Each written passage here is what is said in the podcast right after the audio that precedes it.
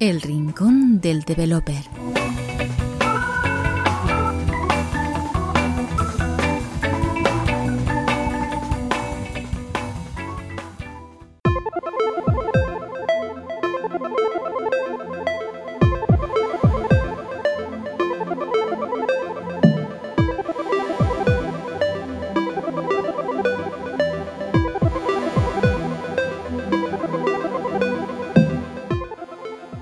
Esta. Ya sí, esta es la buena.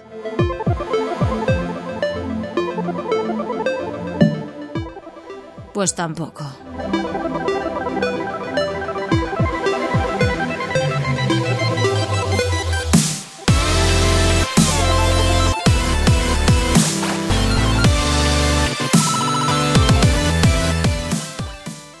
Tenemos hoy con nosotros a los responsables de uno de los juegos españoles de los que más se ha oído hablar este mes de diciembre, que es Call of the Sea, desarrollado por el estudio Out of the Blue y editado por Raw Fury. Tenemos eh, tres integrantes de este estudio de desarrollo. En primer lugar, Tatiana Delgado, cofundadora y directora creativa. ¿Qué tal, Tatiana? Hola, ¿qué tal? ¿Cómo estáis? Bueno, un placer tenerte aquí. Daniel Nombela, director de arte. Hola, ¿qué tal? Buenas tardes. Eh, Buenas tardes. Gracias. Y Eduardo de la Iglesia, compositor musical y diseñador de audio. Hola, muy buenas. Muy buenas. Por supuesto, para que esto lo pregunte alguien que tenga un poco de idea de lo que habla, pues tenemos aquí también a David Skywalker. ¿Qué pasa, David? Buena, deseando empezar, como siempre. Perfecto, pues bueno, eh, como os hemos dicho, eh, vamos a hablar de Call of the Sea, desarrollado por el estudio Out of the Blue, ¿vale? Ópera prima de este estudio, pero esta gente, pues, lleva un poquito en el tiempo, o sea, un poquito, lleva bastante tiempo en el desarrollo de videojuegos. Eh, sin ir más lejos, eh, mirando un poquito por el currículum de los integrantes, algunos han estado en obras eh, como Blade, Edge of Darkness, aunque sea la versión de Xbox. Tatiana, esto, esto algún día me tienes que contar alguna, bueno, un poquito cómo se vivía en el estudio, ¿eh? Sí. Este, este Blade. Hoy no, hoy no, hoy vamos a centrarnos en, en- en el otro juego, en, en Call of the Sea. Bueno, vamos a empezar por el principio. Tenemos Call of the Sea, ¿vale? Y como os tenemos aquí a los tres, nos gustaría que nos dijeseis de qué va este juego.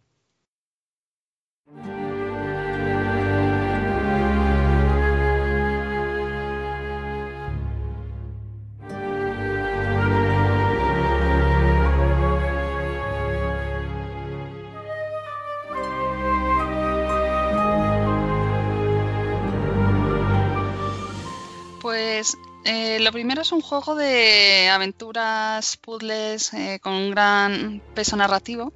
Eh, está, se juega en primera persona y es un poco un homenaje a los juegos más clásicos de aventuras, sobre todo juegos tipo Myst, Riven, no con puzzles tan difíciles, pero sí un poco inspirados en, en este tipo de juegos. Y la historia transcurre en los años 30, es una mujer que está enferma, su marido va en busca de una cura para su enfermedad y desaparece, se pierde su rastro en una isla del Pacífico. Entonces ella va detrás en su búsqueda a ver qué, es lo que ha ocurrido y el juego comienza cuando ella llega a la isla.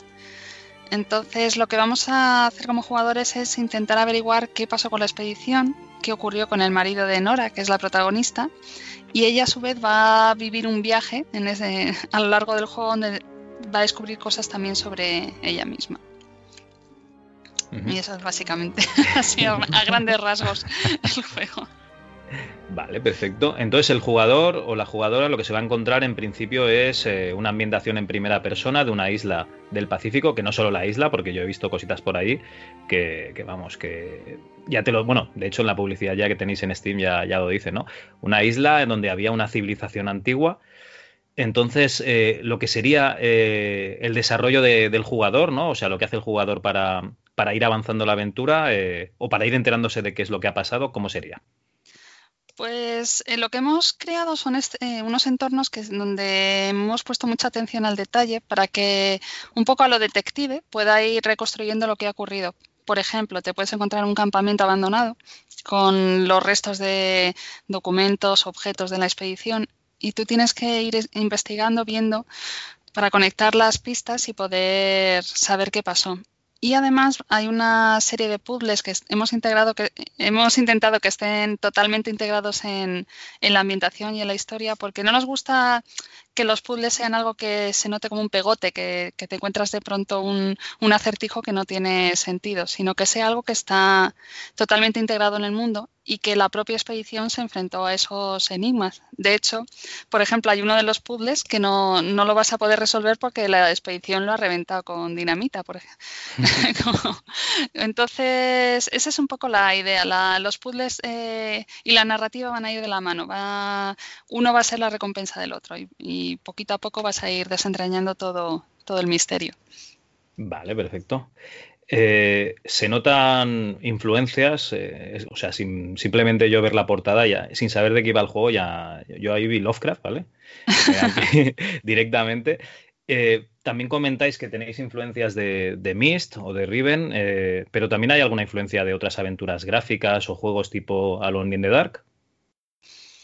Yo creo que en cuanto a jugabilidad están mucho más cerca de un Mist o un Riven por el tipo de, puzzles, no ya en el sentido de, que sean puzzles abstractos, o, sino que, por ejemplo, sueles necesitar, o al principio te vas a encontrar algo que no tiene ningún sentido, una pieza, sobre todo los que tienen que ver con la antigua civilización, que no tiene sentido. Entonces, según vas explorando el nivel, poquito a poco encuentras otras piezas y de pronto hay un momento donde entiendes eh, para qué servía ese objeto, eh, qué son esas piezas y todo va, el conjunto te ayuda a resolver el puzzle.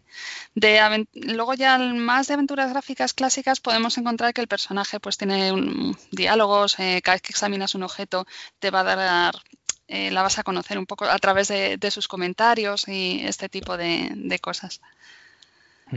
Vale. Y en cuanto a ambientación, o sea, estos años 30 eh, estarían ambientados en un mundo, digamos, real o tenéis alguna influencia. Os lo pregunto porque tengo aquí una colaboradora del programa que se llama Istar Vega, que, que ha acabado el juego y de hecho me parece que ha hecho, ha hecho varias sesiones de Twitch de, pues nada, jugando. Y me pregunta directamente, eh, me ha dicho, oye, pregúntales en qué relato de Lovecraft eh, se han basado para hacer el juego.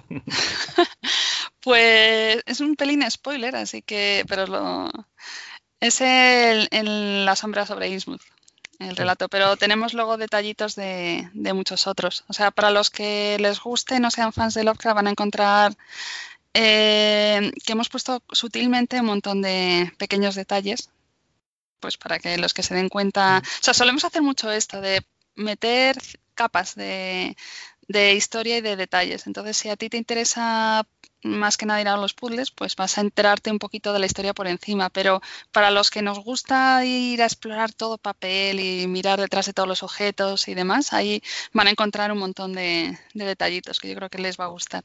Justo iba a comentar que, me parecía que iba a preguntaros si venía de eh, la idea de, un poco de la premisa de la aventura de, de Noah, ¿no? ¿Es Noah?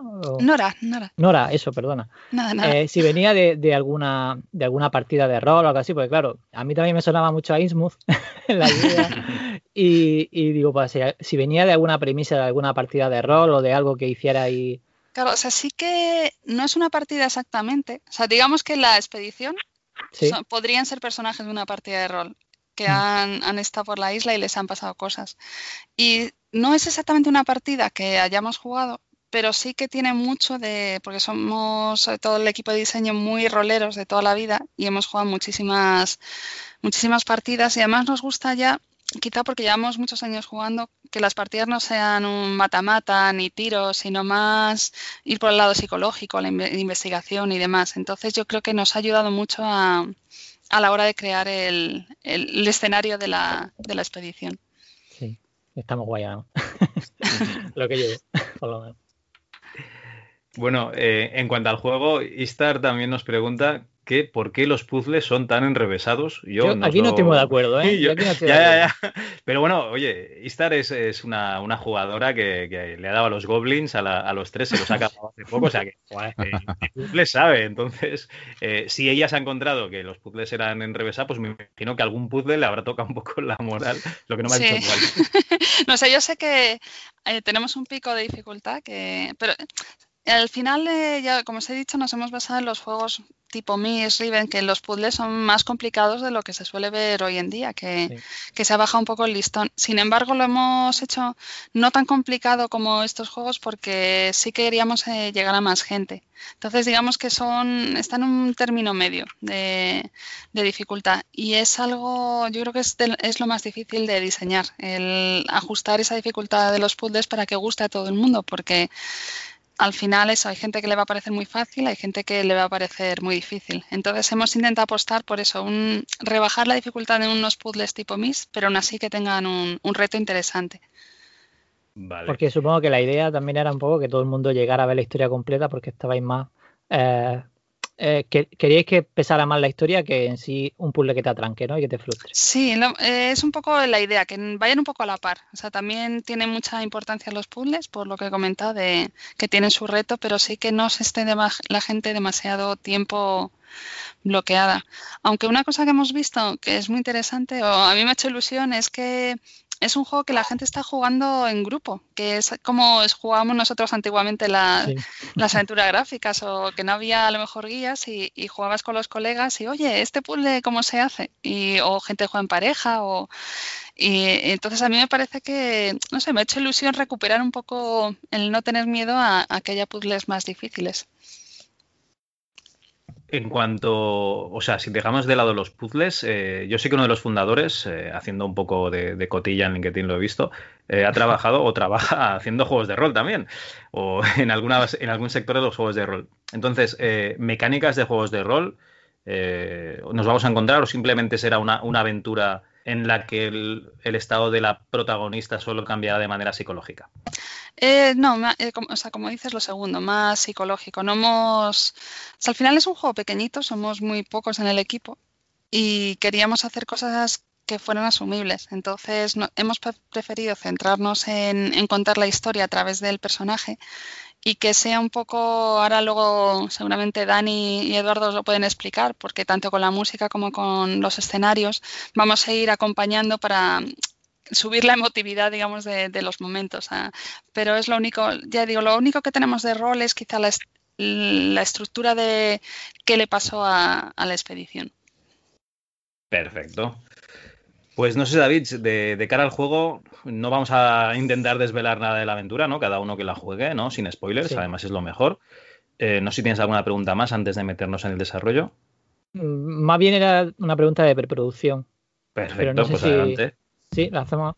Vale, era eh, desde que tuvisteis, porque entiendo que la empresa se fundó un poco con, un primer proyecto, no sé si hubo antes algún tipo de, eh, si no me equivoco, Tatiana y y el programador principal, no sé si hay varios programadores, creo que solo uno, em, se conocían antes, pero los demás no. O sea, ¿habéis tenido algún momento de, eh, de hacer alguna jam o algo juntos para ver cómo funcionáis antes de que llegara ese momento de lanzaros al juego? ¿O, o hiciste alguna prueba de testeo de, de Unreal, en este caso, antes de poneros a diseñar el juego, de alguna mecánica o algo así?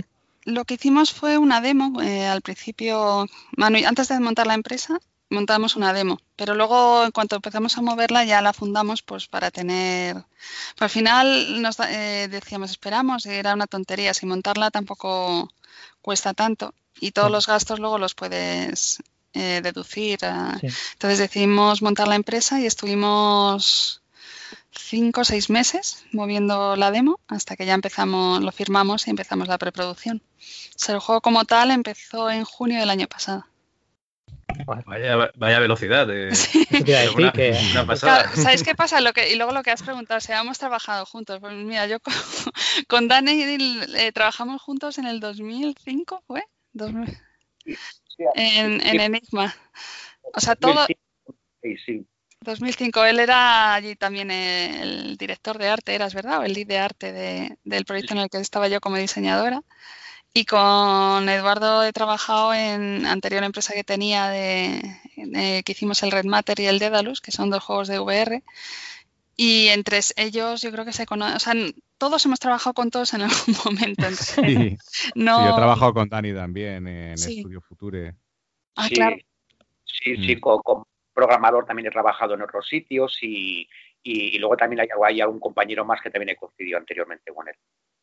Entonces, eso, en cuanto Manu y yo teníamos ya la demo hecha y teníamos claro que íbamos para adelante, pues es que no dudamos en llamarles porque sabemos que trabajamos muy bien con ellos, sobre todo porque queremos que la empresa lo pasemos bien. No solo hagamos cosas que nos gustan, pero además que, se pasan muchas horas haciendo los juegos, pues eh, vamos a disfrutarlo y vamos a pasarlo bien. Y yo sé que ellos son, además de que son buenísimos, son gente que son que da gusto trabajar con ellos. Buenos compañeros, ¿no? Sí, sí. Es un honor trabajar con Tatiana, ¿eh? Hola, hola. Tatiana y con Manu, o sea, es, es, es, sinónimo de calidad ya, directamente. Muchas gracias. Pues lo, mismo digo, ojo, que. ¿Verdad? Muy bien, muy bien. Oye, ya está bien, ¿no? Que hagan algún elogio, aunque sea solo aquí. La, verdad es que uno, de los puntos fuertes del desarrollo ha, sido precisamente la compenetración del equipo, que desde el primer momento ha sido, ha sido, excelente. Las, discusiones prácticamente se han reducido a, a, cero, ha habido momentos duros, pero siempre ha habido un espíritu de colaboración y de cada cama, cama, camaradería, absolutamente increíble y eso nos ha facilitado mucho el camino.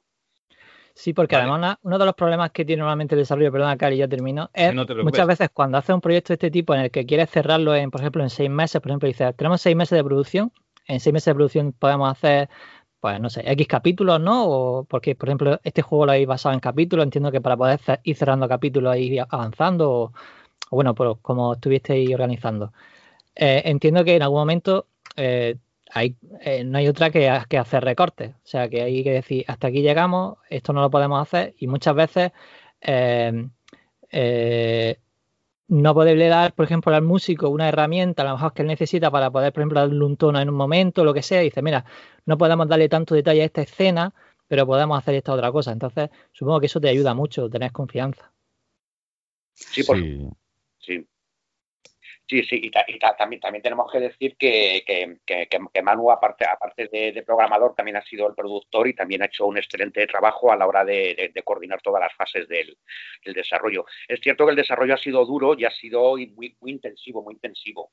Y, bueno, y, debido a que trabajamos desde casa y, ya, con, bueno, con la situación de este año, pues no había más remedio además, pues eh, digamos que no, no, no ha habido digamos, un mal, rollo a la hora de, tener que echar alguna hora de más o tal, pues como el, horario no lo hemos distribuido de manera muy dinámica, pues... Entonces, teletrabajo 100%, claro. Sí, sí, 100%. Sí, de hecho, antes de la pandemia lo que hacíamos era, quedábamos una vez cada X, eh, eh, quedábamos todos en una sala y, nos dedicábamos allí a, pues Tatiana y Manu nos, nos se dedicaban a mostrarnos un poco cómo evolucionaba la cosa, el tema de los concepts, eh, cómo va la historia y tal. Y claro, salíamos de allí con unas energías de Dios mío, tenemos que aquí seguir haciendo cosas porque, porque tal cual. Vamos, yo en mi caso, sí, sí, yo en mi caso, ya se lo conté a Tatiana, me pidieron una música para un, momento determinado y, fui tan motivado que me, me grabé con el móvil la melodía, con mi voz, o sea, me tuve que salir del metro porque, porque era de, Dios, esto no se me puede pasar. Y de hecho esa melodía es la que está directamente en la banda sonora como una de las melodías principales, así que... Ostras, muy bien, muy bien. Claro, porque si luego si pierdes la musa, luego ya no la recuperas. Ahí sí, sí, se te va al garete, sí.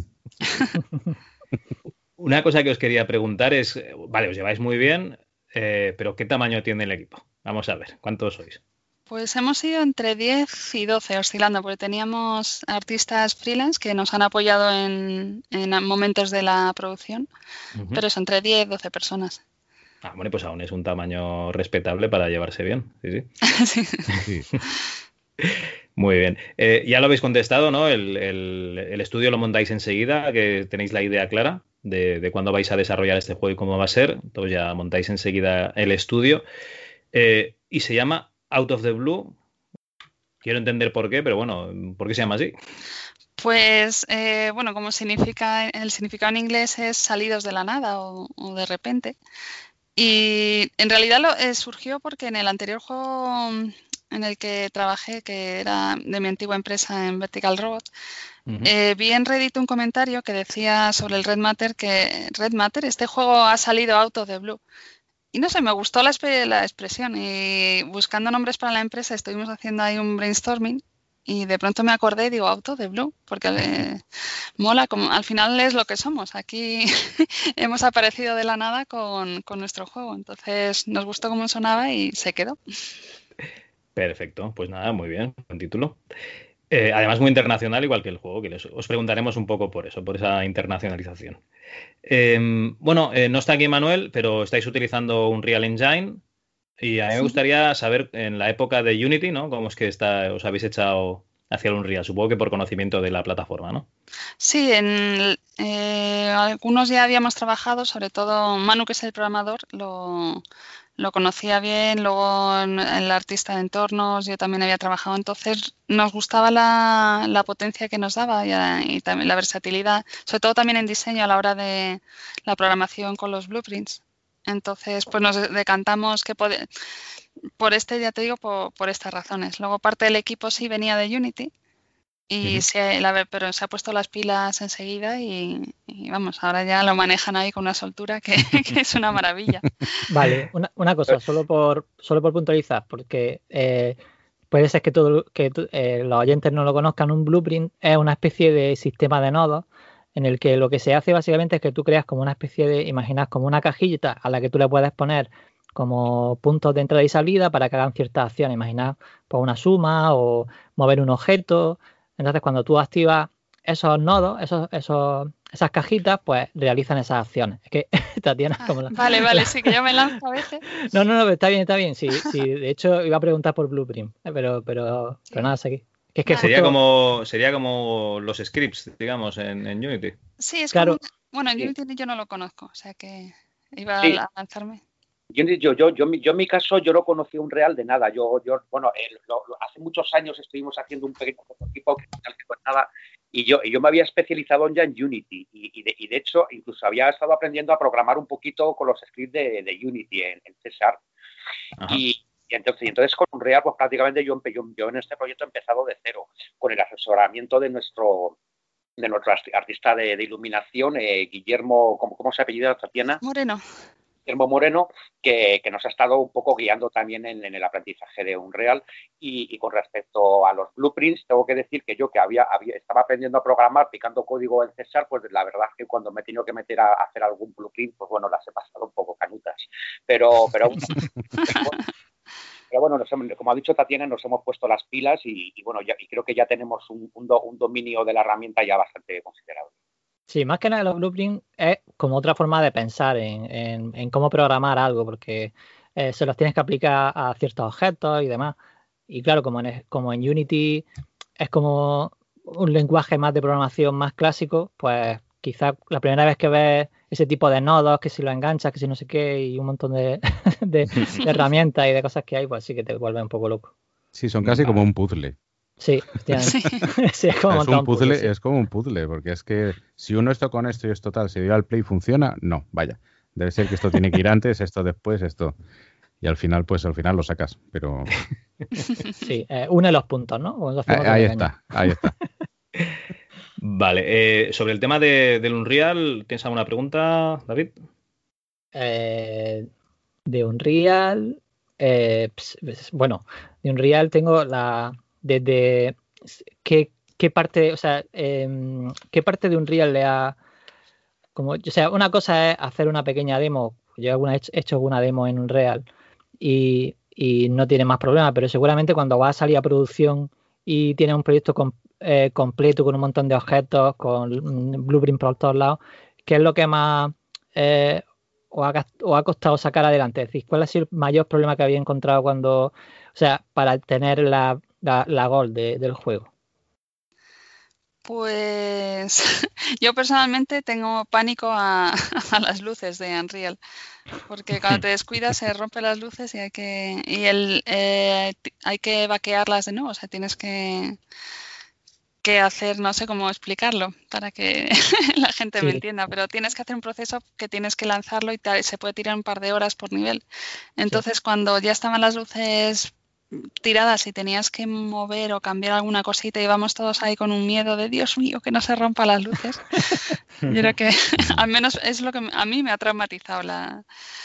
Vale, explicamos lo que es vaquear las luces y eh, explico rápidamente lo que es vaquear las luces. Vaquear las luces es que imaginad que nosotros podemos tener en un Real Engine podemos tener luces eh, dinámicas, que es porque cuando un objeto lo podemos mover y esa luz puede caer sobre otro objeto mm, eh, de forma diferente o cuando tiene una luz que va a ser fija durante todo el rato y que siempre va a caer sobre el mismo sitio. Entonces lo que se hace es una especie de lanzado de rayos en el que tú sabes que siempre va a tener esa sombra ahí. Entonces sería una, sería una luz con sombras reales, pero que están ya, digamos, precargadas, ¿no?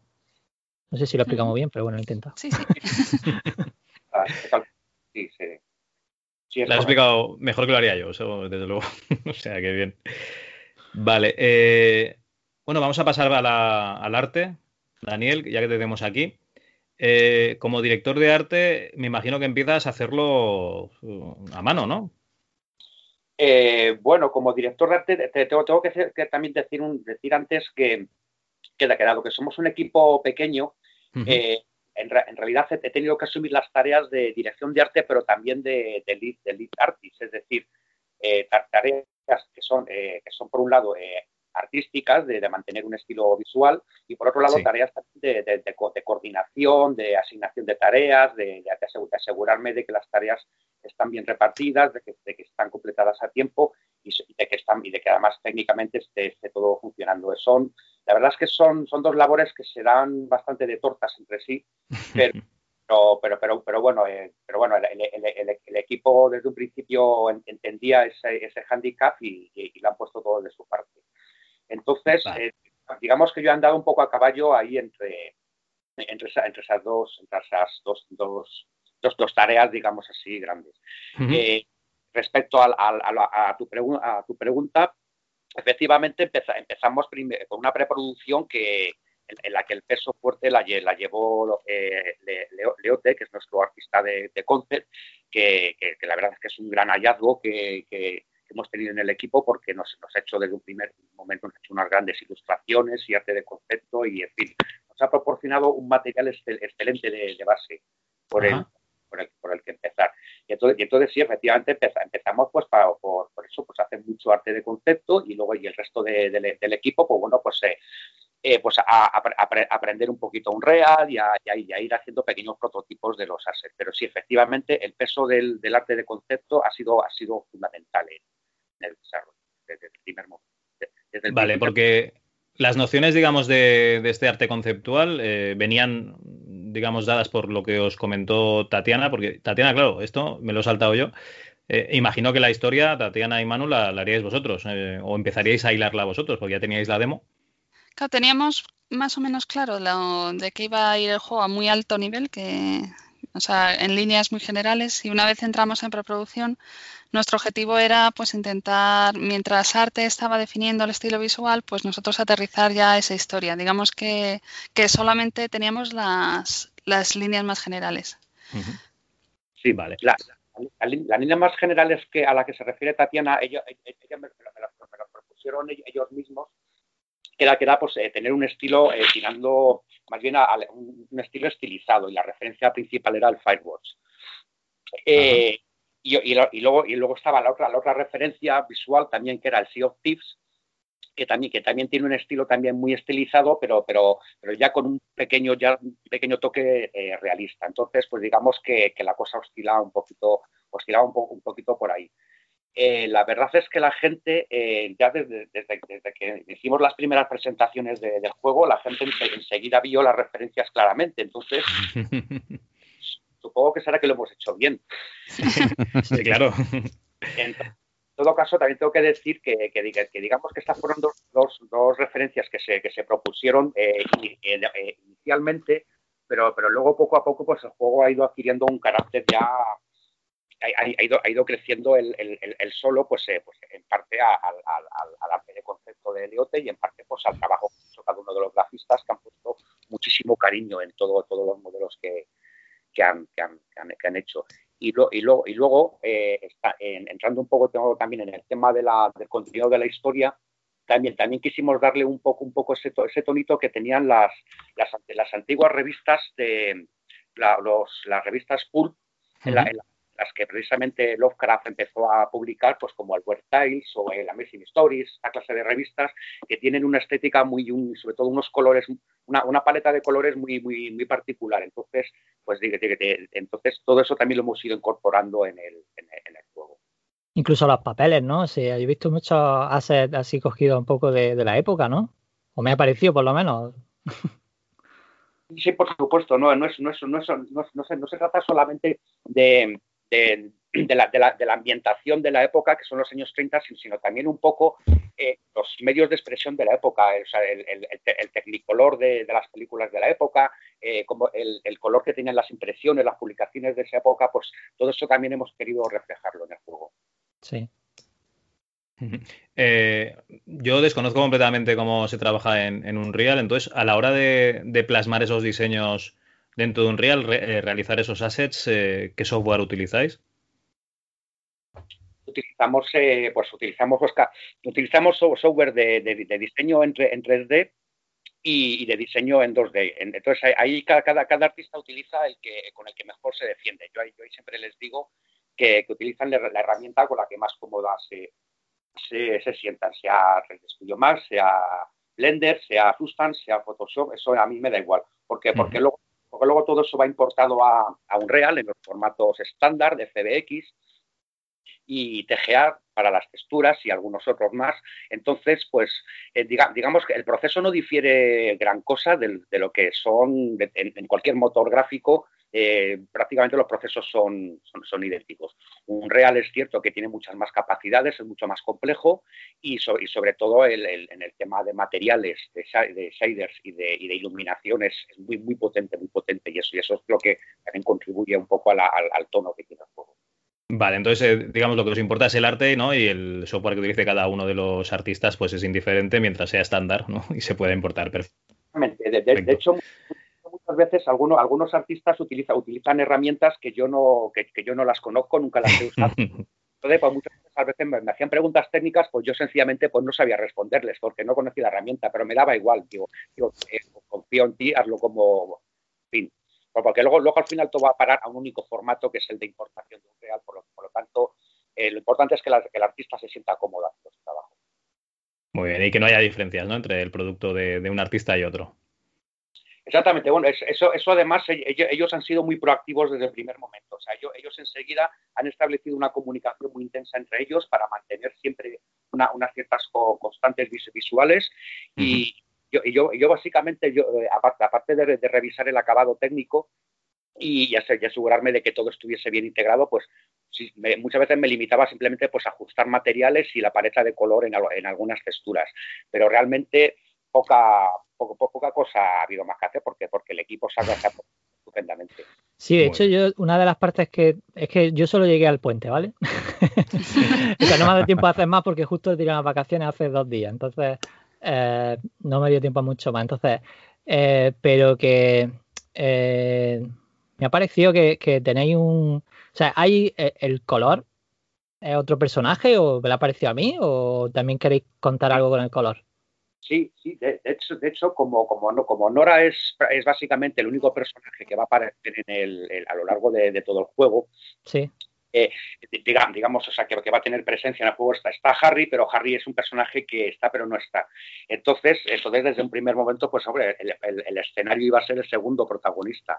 Entonces, pues claro, en, cada uno de, de los niveles, pero también zonas dentro de los, de los, de los niveles, pues queríamos también que contasen su propia historia, que tuviesen un tono. Entonces, pues para eso hicimos un guion de color, gracias a, la ayuda de, de, Concept, del Concept Art que estuviese disponible, y si no había disponible, pues bueno, pues a base de fotografías o cualquier otro elemento, pues un, un, guion de color es, sencillamente es, colocar eh, pequeñas imágenes eh, de, de, cada uno de los, momentos más significativos del juego ponerla, ponerlas todas en, un timeline, en una, línea temporal y ajustar un poco pues qué, qué, cuáles son los colores predominantes que van a la, la paleta de colores que va, que va, a, que va a tener. Entonces, pues eso no, nos ha sido de, gran ayuda a la, a la, hora pues, de diseñar los niveles, la iluminación y, los materiales que, se van a incluir.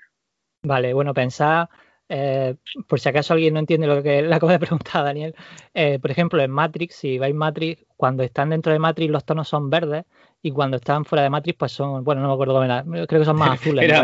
muy, grises. era todo muy, sucio. pero bueno, esa es un poco la idea, ¿no? Que, con el color también se está contando algo. Exacta, exactamente, exactamente. Lo, has, descrito. Has puesto además un, un, buen, un buen ejemplo y además un, ya, ya, ya, ya es, es, es, un buen ejemplo por, porque, porque precisamente cuando están en Madrid es verde y cuando están fuera es gris o gris azulado. Eh, pues, pues, pues nosotros hemos caminado un poco en, en, en, esa, en esa línea. Muy bien. Em, ya que tenemos también aquí a Eduardo, eh, compositor musical, eh, digamos, ¿tú tenías también algún tipo de referencia que debías incorporar en el juego? ¿Has mirado música de época? Cuéntanos un poquito ese proceso creativo, Eduardo. Pues yo tuve referencia como tal mm, película de aventuras. Y a mí me encanta John Williams, pues hombre, tenemos ahí a Indiana Jones, y demás. Entonces tomé, bebí mucho de ahí. Eh, curioso que tengo que comentar que a Tatiana no le gusta, pero eh, eh, también me dijo de la posibilidad de hacer una, un tema taitiano. Claro, yo música taitiana he escuchado pues aquí, porque, poca más música taitiana. Entonces, eh, ella hizo la, letra. Tatiana ha hecho la, letra, yo hice la música después de escuchar muchas referencias y tal. Y cogí a mi padre y le dije, venga, a cantar. Y entonces, al principio del todo, cuando pones la radio,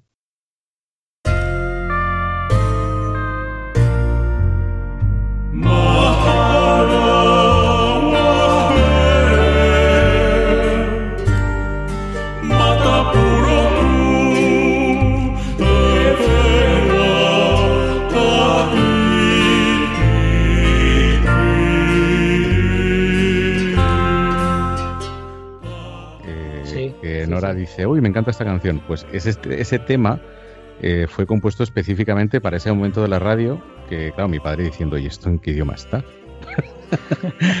y fue, fue bastante curioso y bastante bonito, porque claro, eh, eh, hacer un tema así, que no, es que no, jamás se me habría ocurrido que en algún momento de mi vida iba a hacer algún tema parecido, pues, pues estuvo, estuvo muy bien. Hombre, y, encima encima con tu padre, que esto ya es del nivel del Prince of Persia, Jordan Messner, ¿no? Tu padre componiendo las canciones, sí sí. sí sí. sí, es que mi padre canta que te cagas. Entonces... Bueno, danos, danos haz spam, ¿de quién es tu padre? Eh, mi padre, bueno, es Ángel de la Iglesia, eh, se le conoce como Ángel Mendoza, estuvo, o sea, era cantautor hace ya unos cuantos años y ya ha estado trabajando en escenarios y cantando cantando música sudamericana y tal, y bueno, tiene una voz prodigiosa. Entonces, bueno, ¿Cómo no voy a aprovechar? ¿Cómo no voy a aprovechar para, para utilizarle? Y luego ya... No, no, no, no, No, y luego ya, pues, eh, como nota curiosa, eh, eh, yo he sido muy prolífico con este con esta banda sonora porque estaba cada dos por tres, estaba cada vez que Tatiana o Manu o alguien de, arte me, me, enseñaba cosas, enseguida se me ocurrían ideas. Entonces hay muchos, como muchos temas principales, o sea, está el tema principal de la banda sonora y luego está el tema de Nora, el tema de, Harry, eh, los temas un poco de escenarios y demás. Y se me ocurrió una cosa bastante curiosa que siempre me gusta comentar, que es, por ejemplo, Nora tiene un tema, que es el de la caja de música, y entonces, para hacer el tema de Harry, lo que hice fue utilizar un sistema musical que se llama melodía negativa, que es coger las notas de la melodía de Nora y hacerlas a la inversa como si fuese un espejo. Con lo cual, toda la melodía de Harry, eh, digamos que es la melodía de Nora, pero puesta al revés. Y claro, suena diferente, pero se complementan porque, claro, hay un punto en el que eh, realmente es lo mismo. Entonces, qué mejor historia de amor que coger este dos, estas dos melodías y hacer una especie como de espejo para que todavía tenga más eh, impacto a la hora de, llegar a la emoción. Muy bien. Yo eh, justo te iba a decir que en la intro, o sea, cuando estaba haciendo apuntes un poco de, las cosas que iba a, iba a preguntar, eh, había visto antes una entrevista que os habían hecho en otro lado. Y claro, yo, no, yo, no, yo no había visto, no sabía que había un músico dentro del equipo. Como solo vi programador eh, Tatiana y, el diseño de Daniel y demás. Eh, creía que no había que no había músico en el equipo y, dije, y, justo dije, pues tengo que preguntar porque este, esto es un temazo. justo empieza, empieza, empieza en torno a la música y digo, oh, qué musicote. Total, muy, muy. Bueno, la banda sonora, eh, eh, vamos, que recuerda eso, recuerda mucho a John Williams y, y por el momento tampoco el diseño de sonido sí me ha gustado. No sé si también has trabajado en esa parte. Sí, todo lo he hecho yo. Sí, pues entonces es espectacular. Sí, bueno, si, si me has dicho que has hecho la grabación de los años 30 eh, con la voz de tu padre metiéndole los samples así tipo, ¿no? De, la música de, esa época y tal, pues, que además da el pego totalmente, que yo la escuché y dije, mira, esto es escogido de algún lado y no, no. Sí, sí, esto gracias a todas las referencias que me dio Tatiana, pero claro, yo no sabía dónde buscar. Me dice, no, escúchate esto, ya era esto, otro y tal. Y claro, yo le pasé la melodía y dije, ala, hazme la letra. o sea, tengo que, explicar que es que estoy estudiando en una escuela de cultura polinesia, que por eso también eh, la ambientación del, juego transcurre en la isla. Y he intentado todo lo que he aprendido, pues, pues meterlo un poco también de, pues que, para que tenga más autenticidad, que también le di bastante la murga a Dani con el tipo de plantas que te encuentras en, en Tahití, las flores, la, no sé, por todo. Sobre todo para, pues eso, es esa atención al detalle que yo creo que nos caracteriza un poco para intentar hacer las cosas em, lo más, no reales, pero sí auténticas. Sí, de hecho tuvimos, tuvimos una reunión, todo el equipo, con un, eh, un profesor suyo polinesio que nos estuvo hablando de la cultura polinesia, de cómo funcionaba todo allí, de pues cosas pues que hacían allí, de cómo funcionan los tótems, cómo, cómo se hacen los tatuajes, o sea, todo. Y claro, estábamos todos tan emocionados que era como de Dios mío, qué maravilla. Sí, sí, sí. además, eh, la, mayoría de nosotros tenemos, eh, llevamos, llevamos de 20 años trabajando en esto y yo es la primera vez que un, estudio me, proporciona eso, un, asesoramiento, o sea, un, cursillo acelerado, asesoramiento, como lo queramos llamar, y, la, verdad es que fue, fue emocionante, aparte de estar todos reunidos ahí y, aprendiendo cosas todos juntos, la verdad es que estuvo, estuvo, estuvo, muy, bien. sí, sí, muy bien. Muy bien, muy bien. No, hombre, además os da, os da más profundidad, ¿no? A la hora del desarrollo, no tener este conocimiento está, está muy bien. Eh, Eduardo, eh, para lo que es la, composición musical, ¿qué has utilizado? ¿Instrumentos eh, reales? no, nada. Real, bueno, quitando las voces, el resto de instrumentos ha sido todo librerías orquestales y demás. Con lo cual, hombre, es una pena no haber contado, no haber contado con una orquesta sinfónica, pero. Ya, nos entendemos, ya, nos entendemos, ya nos entendemos. O sea, a la, hora, a la hora de componer sí que, digamos, seguramente sacarás la melodía con alguna guitarra, piano, etcétera. Sí, pero luego a la hora de, componerla digitalmente, ¿no?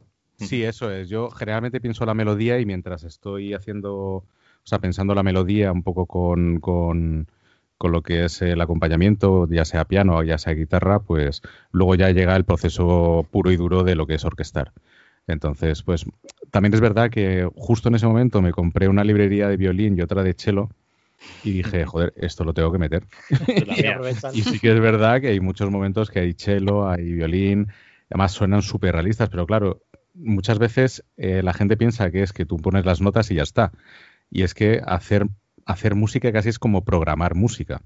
Porque claro, tiene un mogollón de, partes, de key, de key switches, de, mm, que si la nota suena más fuerte o más débil, suena un sonido, suena otro, tienes que utilizar diferentes modulaciones y tal para hacer realmente que suene un, instrumento realista. Y, joder, a veces lo, las pasaba a canutas. Pero bueno, el resultado yo creo que es bastante, bastante aceptable y también que ni la música, o sea, teniendo, juega, teniendo en cuenta el tono del juego, que la música no te resulte repetitiva, eh, que te ayude a meterte en el propio, en el propio mundo. De hecho, eh, bueno, no sé, supongo, supongo que será, bueno, no sé si será que la idea pasa a más gente, será por parte vuestra hecho a propósito, pero a mí en el principio me, dije, joder, me falta solo el banjo aquí del Monkey Island, justo cuando entra en la. Te deja ahí, te deja ahí la. Te deja ahí la, eh, la barca, y digo, falta el banjillo de plin, plin, plin, plin, ¿no? De, del Monkey. Y no, pero bueno, es espectacular la, la, parte inicial. Vamos, que eh, el inicio del juego es. Vamos, te, te, mete mucho en la historia. De hecho, hay un, un primer puzzle que lo podemos, lo podemos hablar un poco, eh, cómo se diseñó. Em, Porque tenéis un puzzle que curiosamente eh, en el inicio tienes como tres caminos básicos, ¿no? Son tres, tres lugares donde podemos ir, ¿no? Eh, hacia la derecha está cerrado, podemos andar hacia, hacia el frente, que digamos un poco más adelante eh, vemos un par de, de también de nuevas mecánicas, por así decir, que se, que se nos ven, vemos como una especie de, bueno, no sé como unos cúmulos, una, una como una zona alta, ¿no? Que, que, ahí hay diferentes objetos y vemos una puerta cerrada. Y curiosamente, eh, podemos pasar de esa zona sin haber visto algo que no hace falta para el siguiente puzzle, pero claro, no es algo esencial. Em, sabéis por dónde voy, ¿no? Eh, esa parte de Tatiana del diseño en el que eh, te puedes dejar un puzzle atrás o una parte de información atrás, eh, ¿cómo lo habéis hecho de forma que eh, no tanto que no frustre al jugador, sino es, como algo que le dais al que busque por todos los caminos o es algo que tenéis en cuenta por si alguien juega rápido o cómo habéis diseñado esa parte de, del diseño del nivel? Sí, al final eh, lo que queremos, como comentaba antes, es vamos plantando pistas por todo el nivel y entonces la, gente que se encuentre esa información al principio no va a saber para qué es, le va a llamar la atención, pero ya tomará sentido después. Y, pero sí que luego, si no lo has visto al principio y sigues explorando la isla, eh, o en este caso esta primera zona, ya cuando ya veas el objetivo de, del puzzle, que es el sitio donde tienes que meter la información, y verás que te falta algo, pues lo que hemos hecho es que la navegación sea cómoda. Por eso hay una puerta secundaria que puedes abrir para poder volver de forma rápida por si te has dejado algo. Y jugamos siempre un poco con esta estructura de en el siguiente nivel pasa un poco igual, o sea, mostramos mucho cosas que no van a tener sentido hasta que avances más y preferimos dejar todo abierto para que el jugador mire todo el nivel y sea él el que se gestiona, él o ella, la, la información. ¿Pero te pone algún límite en las cosas que le pone al jugador antes de que tú creas que ya ha comprendido el puzzle que le estás enseñando? ¿O cómo, lo, o sea, cómo diseña? O sea, sería un poco la explicación para, para quien esté haciendo diseño de videojuegos y demás. O sea, ¿cómo se diseña para que esas pistas no lleguen a agobiar y estén en una zona en la que no mezcle un puzzle con otro o ese tipo de cosas? Pues al final tienes que confiar un poco en el instinto de de lo que de tu experiencia, es decir, en este caso a lo mejor si hay cuatro piezas de información más una, un lugar donde metes, digamos que es el, eh, imaginemos que es un password numérico y tienes que meter ahí los números. Eh, espaciarlo lo suficiente para que, te dé tiempo a respirar y a, a, la vez ir asimilando la historia. Pero, ¿cuál es la certeza de que está funcionando? Pues solo la tienes y nunca, bueno, nunca la tienes del todo, pero solamente lo puedes probar eh, cogiendo a gente que lo juegue. Entonces nosotros eh, este año ha sido un poco más difícil por el tema de la pandemia, pero en cuanto tenemos puzzles montados, lo primero es coger amigos y, ver cómo lo resuelven y, luego iterarlo, porque a veces este instinto te va a decir que, que la información es suficiente y a lo mejor están abrumados, como dices tú, o al revés, o a lo mejor no, eh, o lo entienden de otra manera. Yo me acuerdo en otro juego, en el Red Matter, que es el juego anterior de, que os comentaba, eh, había una sala que tenía tres puzzles y queríamos que fueran en un cierto orden. Y al probarlo veíamos que todo el mundo iba siempre a una esquina donde no había nada y se iban siempre ahí y es que no, no, entendíamos, poníamos luces encima de parpadeando del primer puzzle y todo el mundo para el otro lado. ¿Y qué hicimos? Pues al final movimos el primer puzzle a, esa esquina. Porque no puedes cambiar al final el, los jugadores tienen, hacen cosas muy locas, te van a romper los esquemas, entonces siempre, siempre probar los puzzles con gente.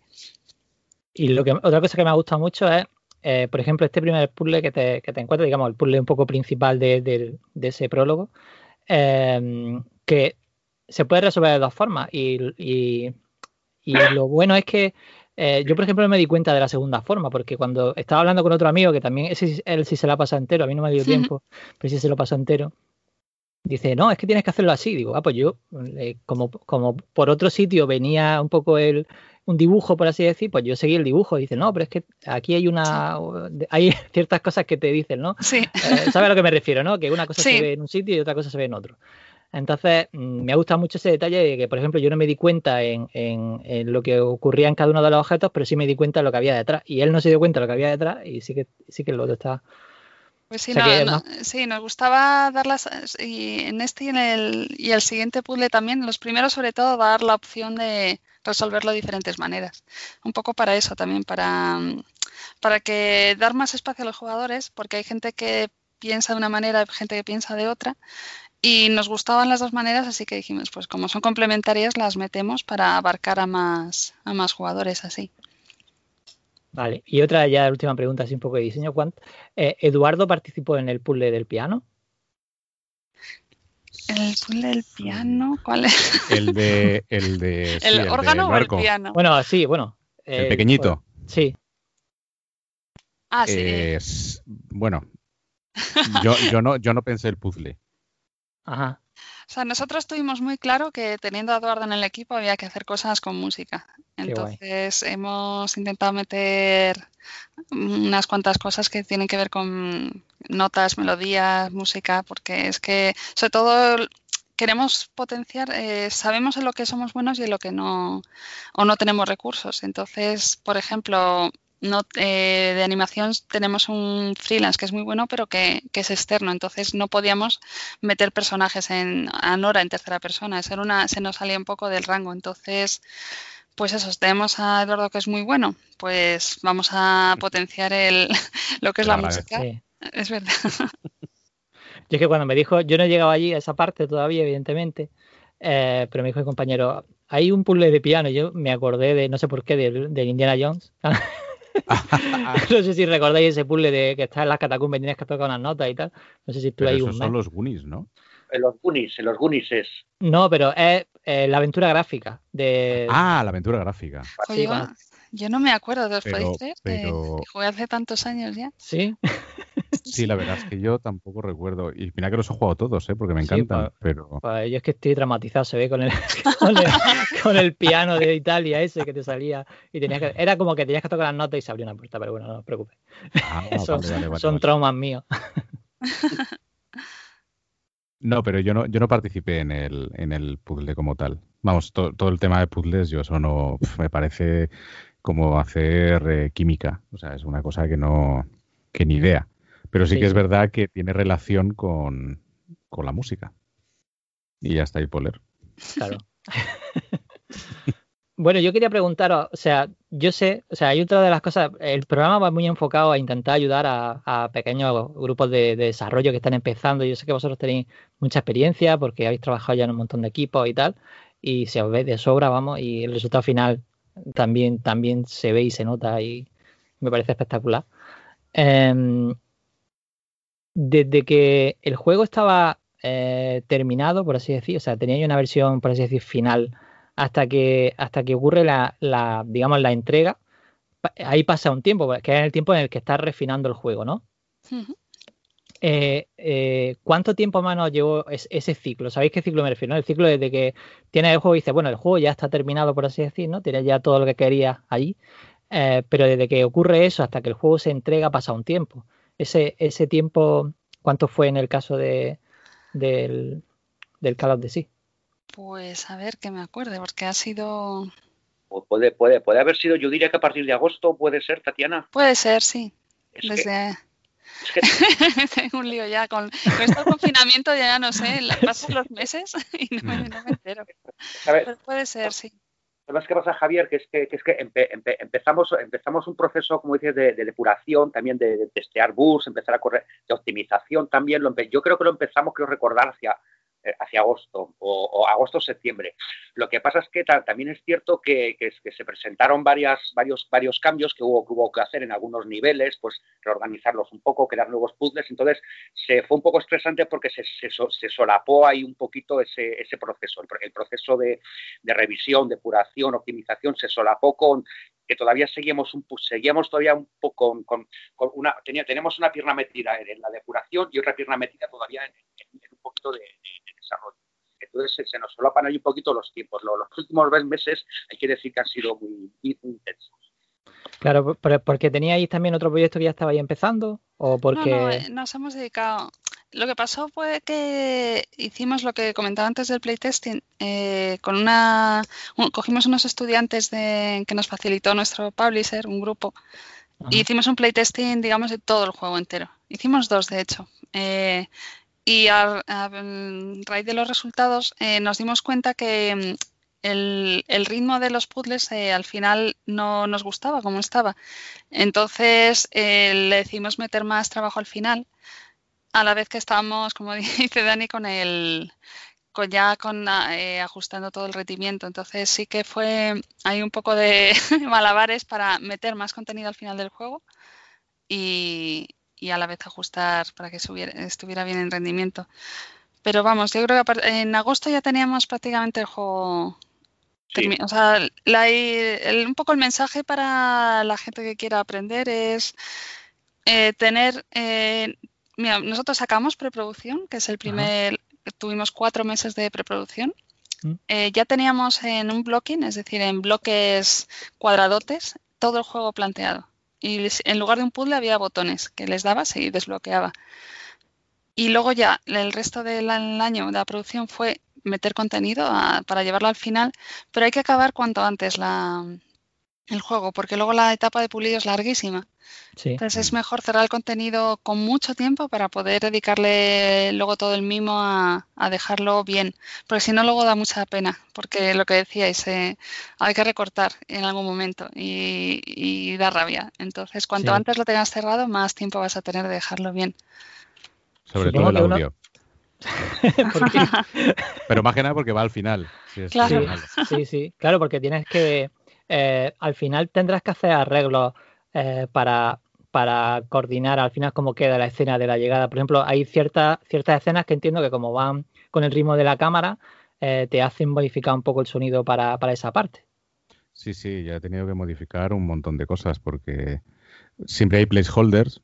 Entonces hay un momento en el que suena algo, se tiene en cuenta ese tiempo, después se da cuenta uno que tiene que ser más largo o tiene que ser más corto y al final, pues claro, mm, quieras o no, el sonido no se puede no se puede alargar o acortar a, voluntad, entonces hay que hacer arreglos y hay que hacer mucha historia.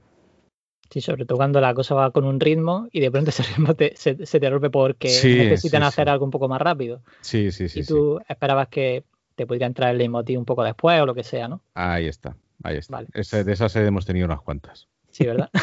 Pero es, normal, ¿eh? es, algo normal. claro, por, eso digo que, eh, mm, es muy importante que el equipo eh, se conozca y funcione. O sea, que por lo menos que sepa tanto cómo funciona cada uno de tus compañeros, hasta cuánto le puedes pedir y, y también comprender también el trabajo de los demás, que yo creo que eso también ayuda un montón, ¿no? Muy cierto. O sea, es, es, es, imprescindible que tener una comunicación constante entre, entre, todo el equipo para que todo el mundo sepa lo que está haciendo todo el mundo. Nosotros hacemos un, daily diario en el que, en el que, simplemente cada uno consigna lo que, lo que hizo lo que hizo ayer y lo que va a hacer hoy. Si se tiene algún problema. Y, y, luego, y luego tener reuniones constantes, como mínimo una reunión semanal, en la que todo el mundo hable de lo que se está haciendo. Es, es que eh, yo, yo por, por, mi experiencia he, visto, he, trabajado en equipos de desarrollo en el, en el, que tú no tenías ni idea de lo que estaba haciendo la persona que estaba sentada a tu lado. y, lo, lo, cual eso, eso, es, eso es un suicidio. Es que porque al final nadie siente el proyecto como suyo. Entonces, la, la, mejor manera de integrar un equipo es una comunicación constante. Y, y la, y la, y la preproducción es, es, es, indispensable. O sea, eh, todo el tiempo que, que, se dedique a la preproducción siempre va a ser un, tiempo, una buena inversión. O sea, pues, o sea cuanto más tiempo de la preproducción, eso sí hay que hacerla bien, pero, pero, pero o sea, nunca va a ser tiempo perdido la preproducción. Sí, por ejemplo, eh, supongo que se decidió en preproducción no tener un inventario propio del personaje, ¿no? Sino que nosotros cogemos un objeto, el objeto está ahí, supongo que lo mantenéis con algún tipo de flag o lo que sea, y, se usa cuando hace falta. Eso es, sí, ese tipo de decisiones se, se toman al principio para luego ya solamente generar el contenido. Mm, solo iba a preguntar la última cosa que iba a preguntar, ya que habéis nombrado el daily, eh, que quién hace de Scrum Master. Pues es un poco Manu, ¿no? El que hace de productor y coge las riendas de, de Scrum Master también, sí, sí. Y eso, trabajamos por objetivos de, en sprints de dos semanas y al, trabajar desde casa, sobre todo, queremos que la gente se autogestione eh, las horas como quiera nosotros no vamos a mirar nunca si te conectas en un día o no. es cuando llegue el, fin del sprint, pues ver si está hecho el trabajo y ya está. Que yo creo que, nos ha funcionado muy bien y, es que te da muchísima libertad. Eh, luego, como, como simple, curiosidad, eh, mencionar que, que, que sí, efectivamente, Manuel, el Scrum, el Scrum Master, luego, debido a que, a que éramos un equipo relativamente reducido, tengo que decir que el, el, departamento más amplio ha, ha sido el de, el de, arte. Había, había, había, por ejemplo, el departamento de diseño eran dos o tres personas, programación a principio era Manu, luego se incorporó programador, el departamento de sonido pues era, era Eduardo. Eh, en fin, entonces eh, sí que es un, un, proceso que al final tuve que ir depurando poco a poco, es que hacíamos una, una, una reunión de sprint eh, los lunes, pero yo luego los martes tenía que hacer otra reunión con el equipo de arte, es decir, que ahí también eh, esa, ha sido, ha sido la máxima complejidad a la, que, a, la que hemos, a la que hemos llegado. En equipos de desarrollo más grande, pues obviamente pues cada jefe de departamento tiene que, hacer, que ser a su vez el Scrum Master de su propio, de su propio equipo. En este caso me ha tocado a mí.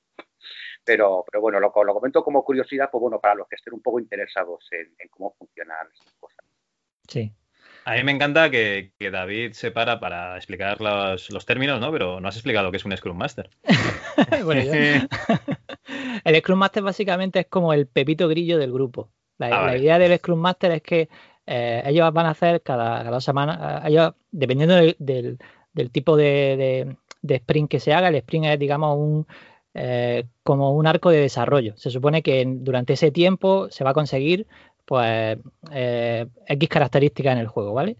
Entonces, la idea un poco es que el, Scrum Master vigila que eh, como que se hace bien ese daily, ¿no? Que si ese daily tiene que durar 15 minutos, pues que dure 15 minutos, que nadie se entretenga más de lo, de lo debido eh, y que, bueno, pues que digamos que las reuniones vayan bien. Esa es un poco la idea del Scrum Master. Entonces, lo que intenta es que todo el proceso de, de, de planificación se haga correctamente, un poco por ahí. También a veces el Scrum Master puede ser también el que lleve eh, el que lleva un poco eh, esa reunión, pero no tiene por qué, ¿vale? O sea, hay veces que, digamos, el lead de programación no tiene por qué ser el que lleva también esa gestión de, las reuniones, por así decir, sino que es algo un poco aparte. Puede ser el mismo o, puede no ser. Perfecto. Vale, eh, ya que hemos hablado, nos hemos estudiado un poco en el desarrollo, ¿no? Vamos a ir a la parte de comercialización. Eh, el, videojuego lo habéis sacado ahora en diciembre. Lo habéis editado con Raw Fury. ¿vale? Eh, ¿Cuál es el motivo de escoger esta empresa de, bueno, de distribución edición? Pues nos gusta mucho, la verdad, cómo, cómo trabajan. La, tiene una filosofía de intentar hacer el mundo mejor, del mundo del videojuego, de la industria y piensa mucho en, los desarrolladores. Entonces, las condiciones que ofrecían, pues nos parecieron que eran las mejores, sobre todo pensando en que van a ser nuestros compañeros de viaje durante todo el desarrollo.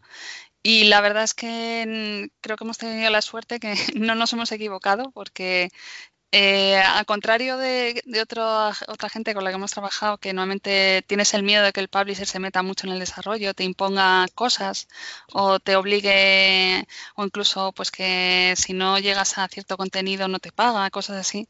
En nuestro caso ha sido una maravilla porque han, han, estado allí para ayudar siempre y no se han metido en absoluto en el desarrollo, nos han dado libertad total creativa, pero sí que en alguna ocasión nos han sugerido cosas que nos han parecido que estaban genial, entonces las hemos metido, pero siempre sugerencias, feedback y, con muy buena disposición. Y, no sé, la verdad es que estamos muy contentos de, trabajar con ellos. Vale, no, no, exigencias, sino sugerencias, eso está, está bien. ¿Y qué, nos aporta este, esta empresa?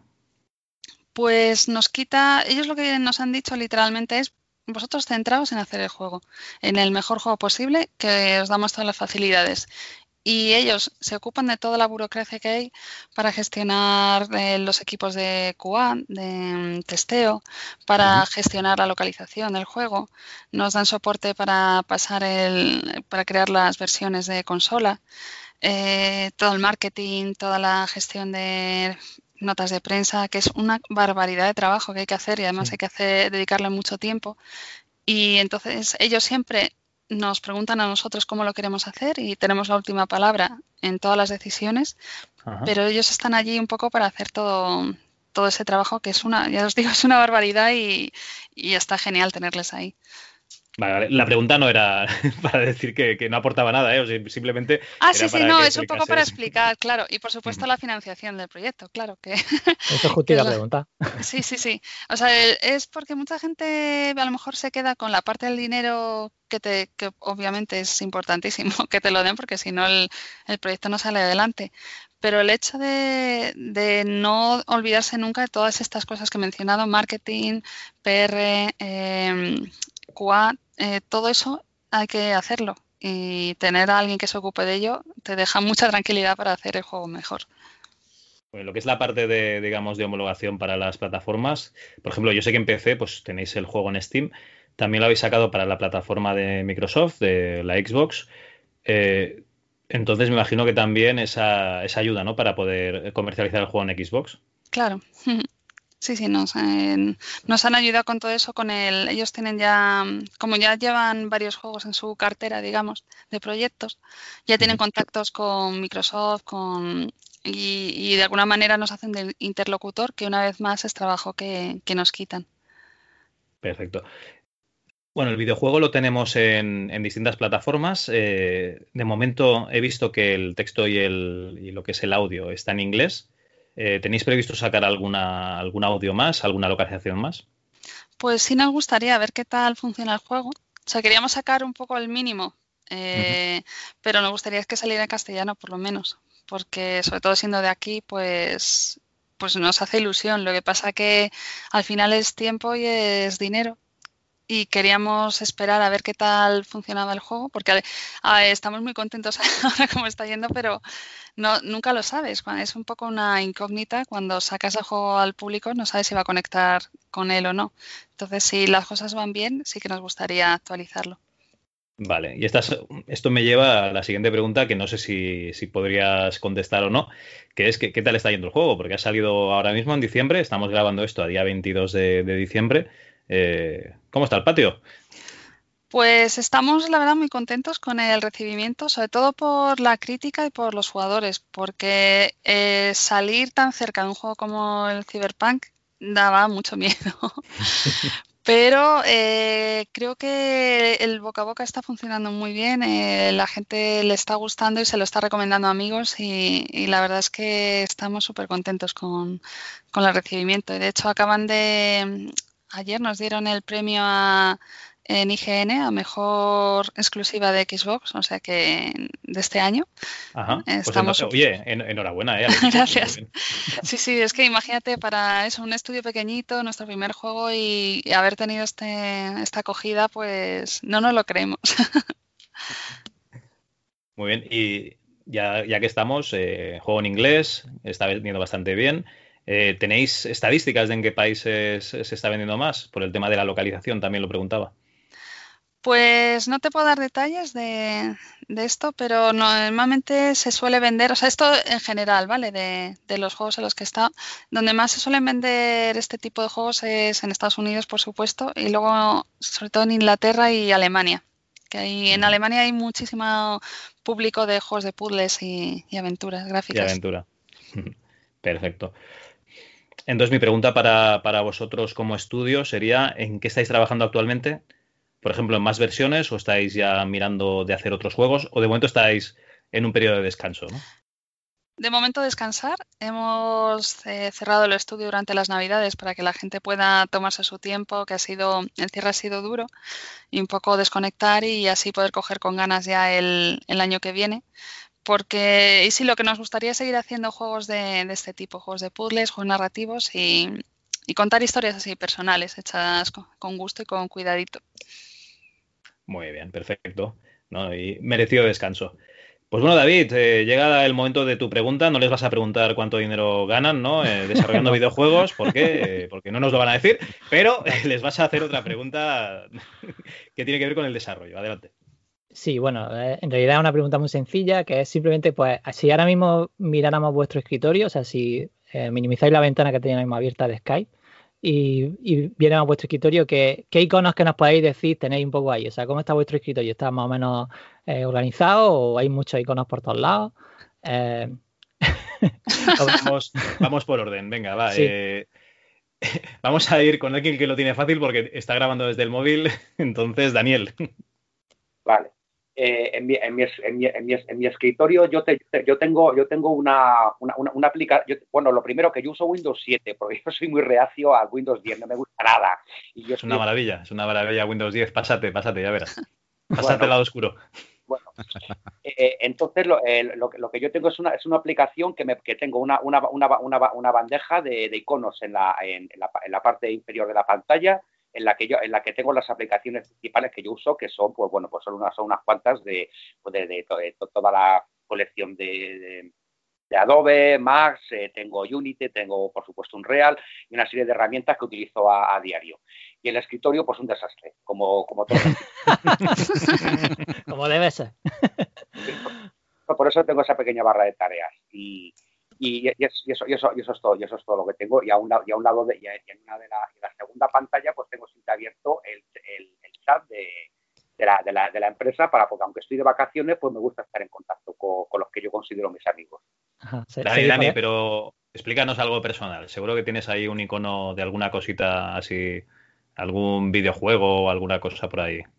Tengo la, la, en el fondo, en el fondo de pantalla que yo tengo aparece un monstruo feísimo hecho por ordenador, que es que es una imagen y la, tengo además desde, hace por lo menos 10 años. Es decir, que, que la, que la, no, no, no, soy, yo no soy muy dado a, a customizar cosas, pero, pero esta, esta imagen y, y, me gusta tenerla. Es, es, es, un, es, un, es un personaje, una especie de, de, de, de demonio hecho en, en, en 3D.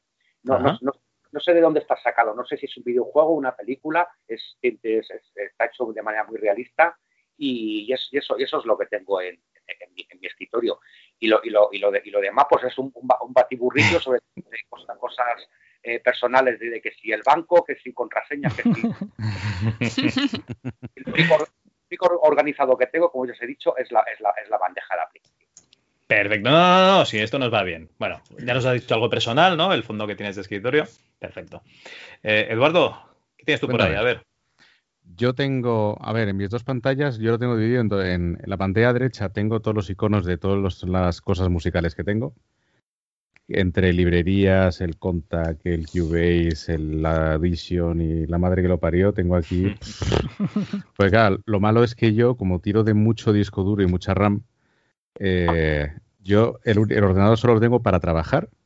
Y lo único, único, único que tengo así para videojuegos es en la pantalla izquierda, que es donde tengo ya toda la morralla, pues al igual que Dani, pues es dentro de mi desorden, es mi orden.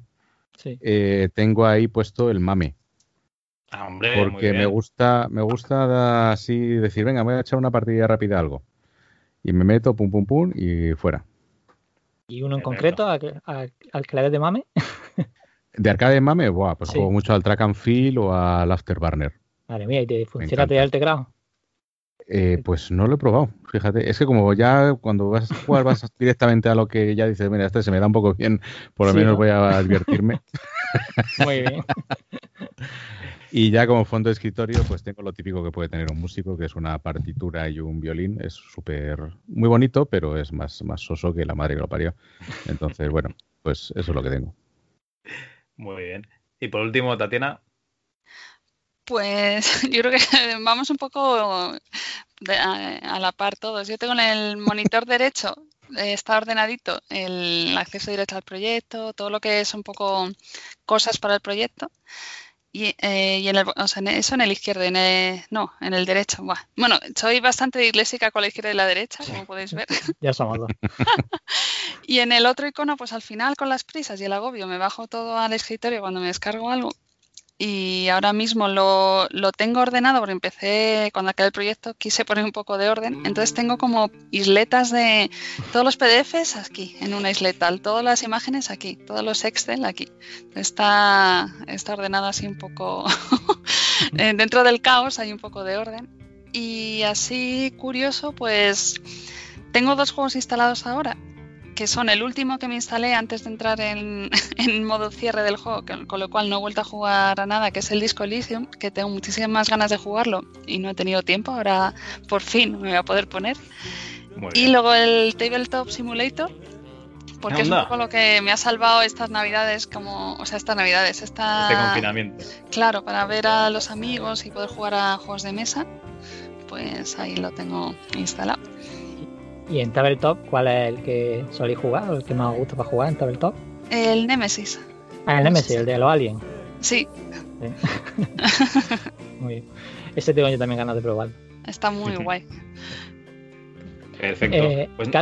necesito hacer una preguntilla que luego la podamos poner en el. Porque solo va a ser súper rápida, ¿vale? Es que se me ha olvidado hacerla, perdona. Y ya. Eh, ¿Tenéis algún sistema? Eh, para un segundillo y para cogerla.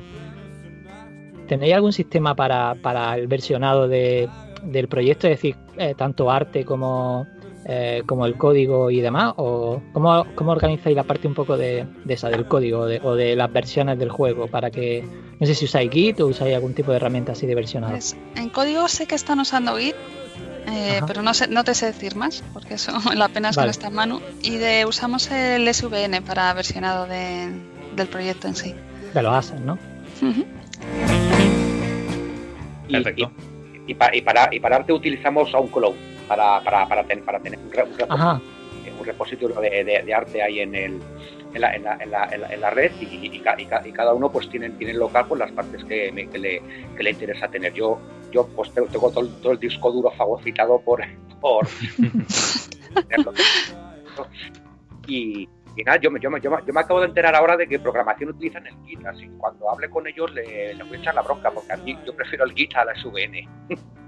Claro, eso es, sí que su versión es más antigua. Sí, bueno, no, sé, pero bueno, o sea, sus, sus razones tendrán, Sí, sí, seguro. Digamos, el, el SVN es el que hemos utilizado para hacer. Sí, el sonido y música también era un cloud. O sea que... Sí, ¿no? Mm yo pensaba que Eduardo diría, no, yo tengo aquí un pendrive, ¿no? Que, sí. Bueno, ya con que se acuerden de mí ya me vale. Ah, vale, vale. Eh, el, el OnCloud, por si alguien no, no, la conoce, es una especie de herramienta de nube que la puedes hacer privada para tu estudio. Entonces, de esa forma, todos los assets que se suben se suben automáticamente a la nube del estudio y no la tienes que subir a Google Drive ni ningún sitio que a lo mejor te, por alguna cuestión no quieres, eh, bueno, por evidentes cuestiones no quieres que esté en un lugar eh, que no controle tu empresa. Que básicamente es lo que usamos para guardar los MP3 de este programa, ¿verdad, David? Efectivamente. Perfecto. Pues eh, chicos, muchísimas gracias por habernos dedicado vuestro tiempo. Hemos dicho una hora, nos hemos pasado un poquito, ya, ya lo sentimos. Sí. Y, nada, os deseamos muchísima suerte tanto con este juego como con los eh, siguientes proyectos que tengáis. Y nada, adelante con el, con el desarrollo, claro que sí. Muchas gracias a vosotros por invitarnos en este ratito y, nada, que hemos estado muy a gusto. Mm. Igualmente, o sea, muchas gracias por dedicarnos este tiempo y lo mismo que ha dicho Tatiana, sí, ha sido, ha sido, ha sido un placer estar Sí, sí, un placer. La verdad es que una maravilla. Además, es que se me ha pasado súper rápido, con lo cual. Sí. Bueno, pues yo estaba un poco preocupado por si estábamos abusando demasiado. Muchas gracias. ¿eh?